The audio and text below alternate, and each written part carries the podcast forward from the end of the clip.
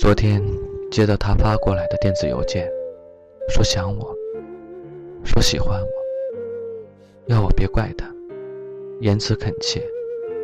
以他的破笔头，这大概能算得上他这辈子写的最好的一篇东西了。反反复复看了又看，心里百感交集。都已经决定了，才来说这些。简略的向朋友复述了一下内容，很惨淡的对他说：“你看这个人，嘴里说喜欢我，又让我这么难过。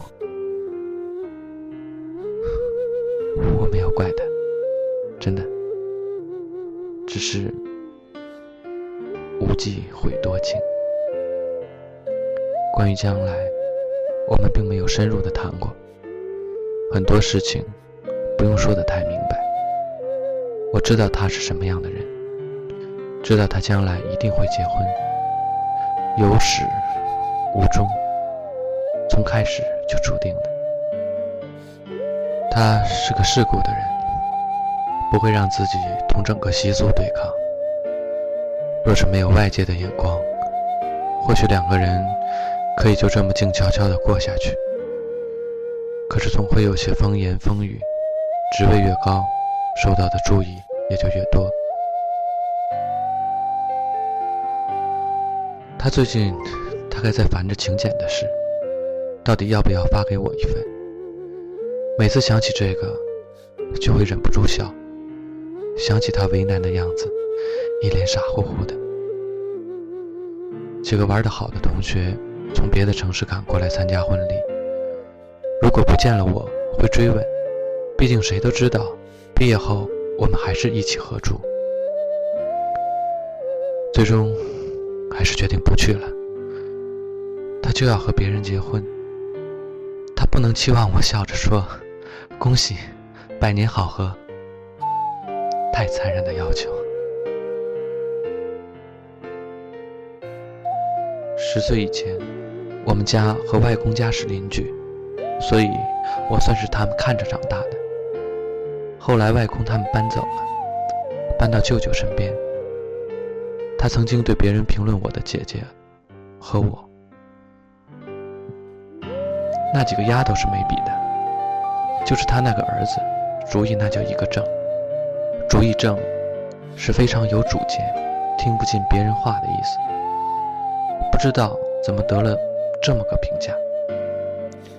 我妈也同意，说我一条道走到黑。不撞南墙不回头的，尤其现在年纪大了，他更是不太管我，只是偶尔会催促我赶快找个女朋友，说男人要是没女人照顾，寿数会短很多。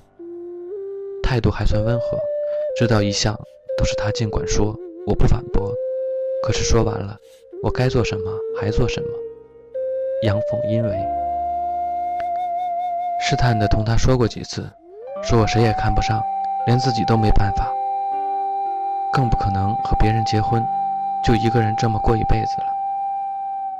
他很忧虑，但是独身主义者总比同性恋更让人能接受一些。在我家乡的那个小城镇，闭塞落后，大概连两个男人可以相爱都没听过，或者根本拒绝相信世界上竟然还有这种事情。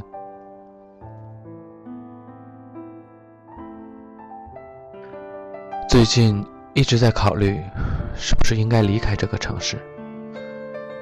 是因为他才留在这里，现在他走了，我也就该走了。留下来，会时时刻刻的意识到他就在不远处，身边是他的妻子，或许不久以后还会有个孩子。或许应该去北京，换个环境。而且离家近些，不知道将来会怎样。也许从此以后会刻意的屏蔽掉所有关于他的消息。我比这世上任何一个人都更加热切的盼望他能幸福，只是想起这幸福没有我的份儿，还是会非常的难过。